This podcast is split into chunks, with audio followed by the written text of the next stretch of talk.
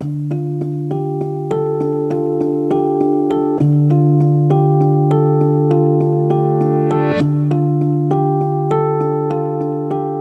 und herzlich willkommen. Es ist wieder soweit. Wir machen in unserem Podcast weiter mit einer der 49 Persönlichkeiten, die wir ja in unserem multimedialen Erinnerungsprojekt Ein Stück Deutschland porträtieren. Wie ihr hoffentlich ja wisst, auch über Fotos, über Texte und Audios auch in einem Kurzfilm. All das könnt ihr euch direkt über unsere Website auch mal anschauen, falls ihr das noch nicht gemacht habt. Ich nenne mal die Seite nochmal www.einstückdeutschland.com, natürlich mit UE, falls ihr die noch nicht kennen solltet. Und ja, ganz ausführlich hier im Podcast. Heute stelle ich euch eine ganz tolle Frau vor, und zwar Ruth Marx, Jahrgang 1932. Sie lebt in Buenos Aires, in dem Stadtteil Belgrano, also ziemlich mittendrin. Sie hat eine schöne, helle Wohnung mit vielen Mitbringseln von ihren Reisen nach Deutschland und Europa, die sie mit ihrem verstorbenen Mann Hans gemacht hat. Sie ist im Projekt die jüngste Protagonistin, wird aber im Juli auch schon 92 Jahre alt. 2019 haben wir sie zuletzt getroffen. Sie ist ja eine derjenigen, die beim Kurzfilm mitgemacht hat. Berit, die Kamerafrau des Films, hat mir für Ruth einen Gruß geschickt, den ich jetzt hier mal einspielen möchte. Liebe Ruth, ich denke so oft an dich und auch an deine schöne Art, Frau zu sein und wie viel Wert du genau darauf legst und was du für einen tollen Eindruck bei mir hinterlassen hast. Ich wollte nur sagen, schön, dass es dich gibt und dass wir uns kennenlernen konnten und schicke dir einen lieben Gruß aus Kiel. Berit.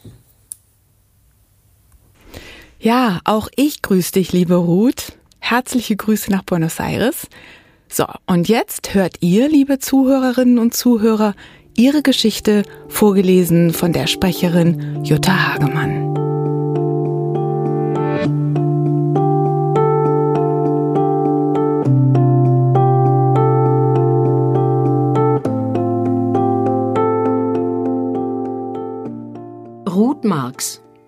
Wie konntet ihr so blöd sein? hat sie ihre Eltern immer wieder gefragt. Habt ihr denn das nicht gemerkt, gesehen und gelesen? Ruth Marx konnte nie verstehen, dass es zu der massenhaften Vertreibung und Vernichtung der europäischen Juden kommen konnte. Und sie hatte Wut im Bauch. Eine Wut gegen alles Deutsche, auch gegen das Deutschsein der Eltern.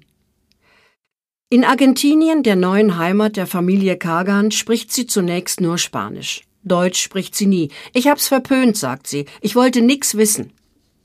Heute arbeitet sie als Volontaria im Altenheim für deutsch sprechende Juden und spricht oft Deutsch, wenn es sich ergibt. Ruth Marx kommt am 16. Juli 1932 in Breslau als Ruth Lea Kagan als einziges Kind gläubiger Juden zur Welt. Ihr Vater arbeitet in einem großen Warenhaus, ein Mann mit Geschmack, wie sie sagt. Ruth ist vier Jahre alt, als die Familie den Kontinent in Richtung Freiheit verlässt. Vier Jahre sei zu jung, sagt sie, um eigene Erinnerungen zu haben, zu jung, um zu verstehen, was vor sich geht. Aber die Geschichten über die Nazizeit und die Auswanderung hört sie im Laufe ihres Lebens immer wieder und sie prägen sie. Im August 1933 wird Alfred Kagan, der aus Kiew stammende Jude, festgenommen. Er kommt in ein Konzentrationslager.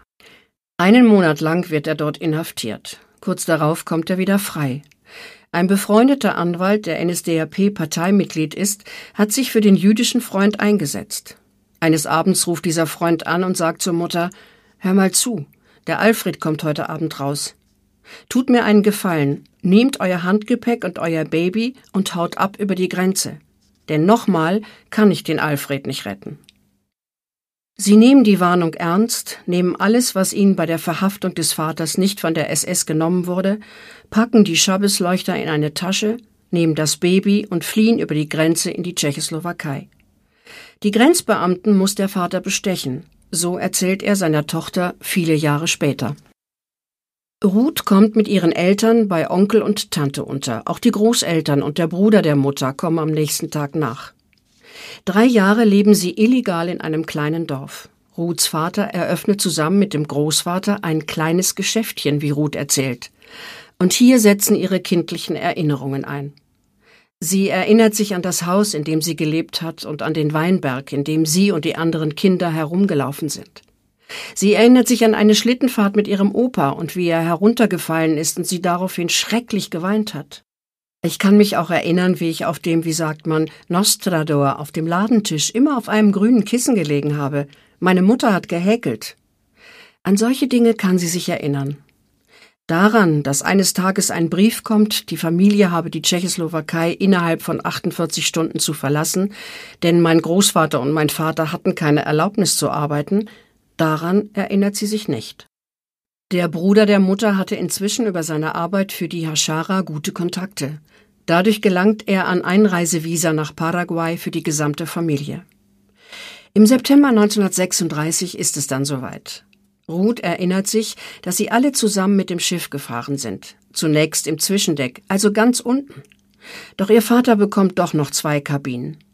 Während Ruths Mutter und Großmutter seekrank flach liegen und zu nix zu gebrauchen sind, wie Ruth lachend erzählt, haben mein Vater und mein Großvater an den Feiertagen den Gottesdienst abgehalten und die ganzen Leute von Bord sind runtergekommen. Und die Mitreisenden raten ihnen, sie sollen einfach in Argentinien aussteigen und nicht nach Paraguay weiterfahren. Die Argentinier würden das nicht merken. Und es ist tatsächlich nichts geschehen, sagt Ruth Marx heute sehr zufrieden. Zunächst lebt die Familie in einem Immigrantenhotel zehn oder vierzehn Tage. Mit nichts fangen die Kagans völlig neu an. Hilfe bekommen sie von einer jüdischen, russisch-polnischen Hilfsorganisation. Dort haben mein Vater und mein Großvater eine Stellung bekommen. Sie wohnen in einem Conventijo, einem sogenannten Chorizo-Haus, zu dritt, in einem der vielen Zimmer ohne Fenster mit einer Tür zum Gang. Mit drei Betten, drei Matratzen, drei Stühlen, drei Teller. Von allem drei, erinnert sich Ruth heute. Das Leben ist sehr primitiv. Die Mutter kocht auf einem Hocker und hat Mühe, die vielen Wanzen zu bekämpfen. Nach einem Jahr kommt Ruth in eine argentinische Grundschule. Hier erlebt sie das erste Mal in ihrem Leben Antisemitismus. Sie erinnert sich daran, wie sie am heiligsten Tag der Schule die argentinische Flagge tragen soll, denn sie ist die beste Schülerin. Wir waren so eine ganze Gruppe Kinder und ich bin in der Mitte vorgegangen. Plötzlich schreit eine der Lehrerinnen, ich werde es nie vergessen, diese Jüdin darf nicht die argentinische Fahne tragen. Auch später an der Kunstschule, wo sie sich zur Werbegrafikerin ausbilden lassen will, ist sie mit Antisemitismus konfrontiert. Sie bricht die Schule ab und bildet sich autodidaktisch weiter. Bald darauf lernt sie ihren Mann kennen. Bis dahin spielt das Deutsche in ihrem Leben nur eine unterbewusste Rolle. Ruth ist erst 19 Jahre alt, als sie heiratet. Aber es ist eine gute Entscheidung, denn bis zum plötzlichen Tod ihres Mannes im Jahre 1997 habe sie eine superglückliche Ehe geführt, sagt sie schwärmerisch. Durch die Ehe fängt sie nun an, Deutsch zu sprechen, denn die Schwiegereltern legen Wert darauf. 1986 will ihr Mann im Rahmen einer Weltreise nach Deutschland in seine Geburtsstadt Landau reisen. Da habe ich zu ihm gesagt, du hast ja einen Knall. Ich gehe nach Deutschland, ich betrete Deutschland nicht. Die damalige Entrüstung ist ihr heute noch anzusehen. Sie erzählt, wie sie ihn erwischen wollte und zu ihm sagt, wenn du mit mir in ein Konzentrationslager gehst, dann gehe ich mit dir nach Landau. Sie fahren kurz darauf gemeinsam, besuchen Dachau, sehen sich Landau an. Ruths Mann ist blockiert, er kann nichts fühlen, er verschließt sich der Erinnerung. Sechs Monate später kommt eine offizielle Einladung aus Landau und sie fahren wieder hin. Auch die Schwester ihres Mannes, Edith Braun, und ihr Mann sind eingeladen. Und da hat sich was ergeben. Ganz Besonderes, erzählt sie, und man kann deutlich hören, dass Deutsch nicht ihre Muttersprache ist. Sie erzählt, wie in Landau ein Freundeskreis entsteht. Bueno, es war ein schönes Gefühl. Es war besonders. Und dann sagt sie, ich gebe es zu, meine Meinung von Deutschland hat sich dadurch geändert. Auch ihr Sohn Daniel Marx wird nach Landau eingeladen. Ein Jahr will er bleiben. Er ist gegangen und er ist geblieben, sagt die Mutter, und ist nur ein bisschen traurig darüber. Er hat vor vier Jahren geheiratet im selben Standesamt, in dem seine Großeltern geheiratet haben. Nach den vielen positiven Erlebnissen, die sie seit ihrem ersten Besuch in Landau hatte und nachdem ihr Sohn nun dort lebt und Familie hat, will sie heute von Versöhnung sprechen. Wir haben viele Erlebnisse gehabt, die uns gut getan haben, sagt sie und erzählt von einer Messe in der Landauer Kirche.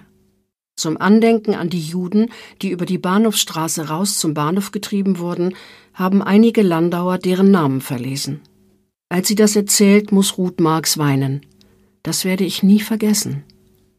Und dann sagt sie, aber wenn du mich fragst, wo meine Heimat ist, dann sage ich, hier ist meine Heimat.